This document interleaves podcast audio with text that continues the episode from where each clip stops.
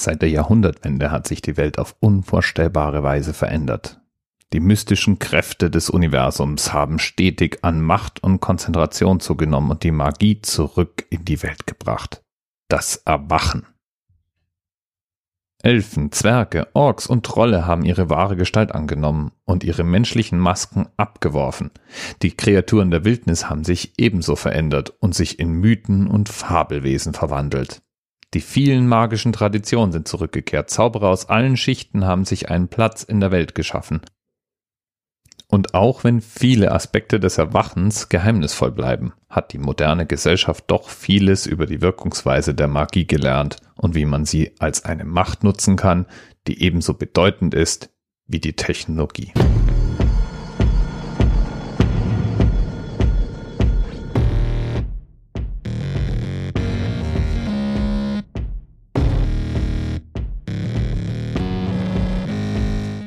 Willkommen bei Shadowrun.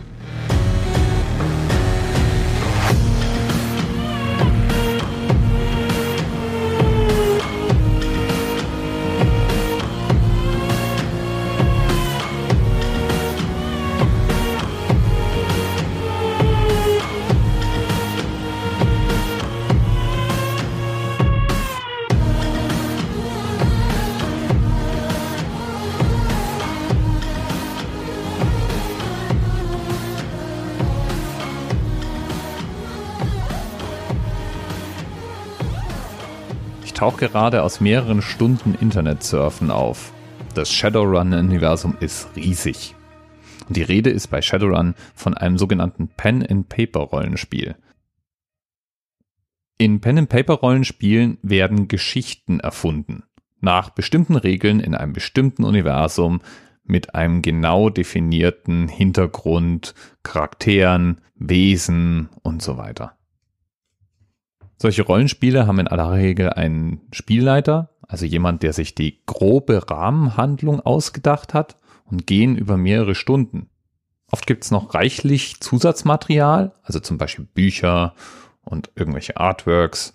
Und man kann das auch ins echte Leben übertragen, indem man an sogenannten LARPs, Live-Action Roleplay Games, teilnimmt.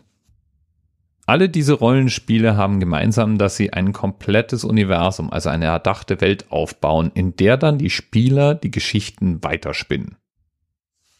Im Falle von Shadowrun spielen wir in der ferneren Zukunft.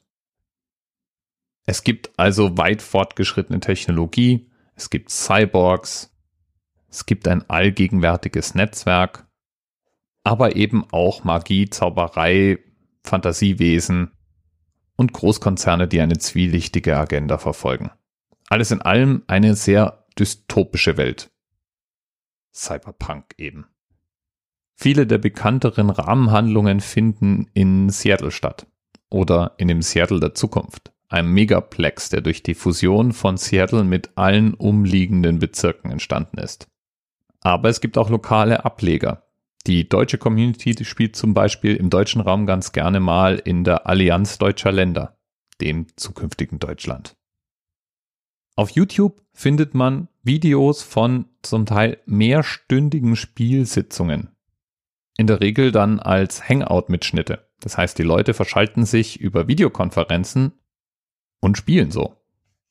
Und hin und wieder wird auch ganz offiziell ein Shadowrun LARP organisiert nachdem diese Welt ja ständig im Wachstum ist und ständig neue Erzählstränge aufgemacht werden, gibt es einen fast unerschöpflichen Fundus an Inhalten, die man sich anschauen kann. In Deutschland bietet sich da an, der Shadow Helix einen Besuch abzustatten.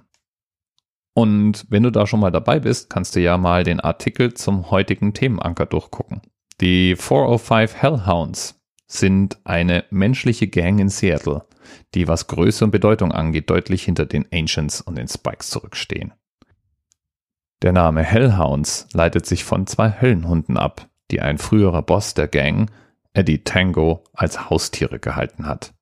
Und der Name, der Name verweist auf die Straße in Seattle, die diese Gang als ihr Territorium ansieht.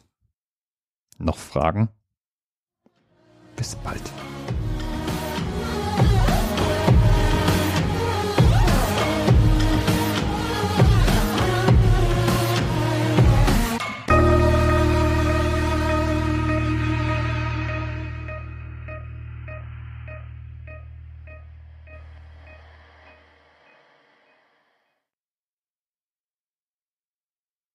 TMRS 10, 9, 8. The experience of 47 individual medical officers. Was hier über die Geheimzahl der Illuminaten steht. Und die 23. Und die 5. Wieso die 5? Die 5 ist die Quersumme von der 23.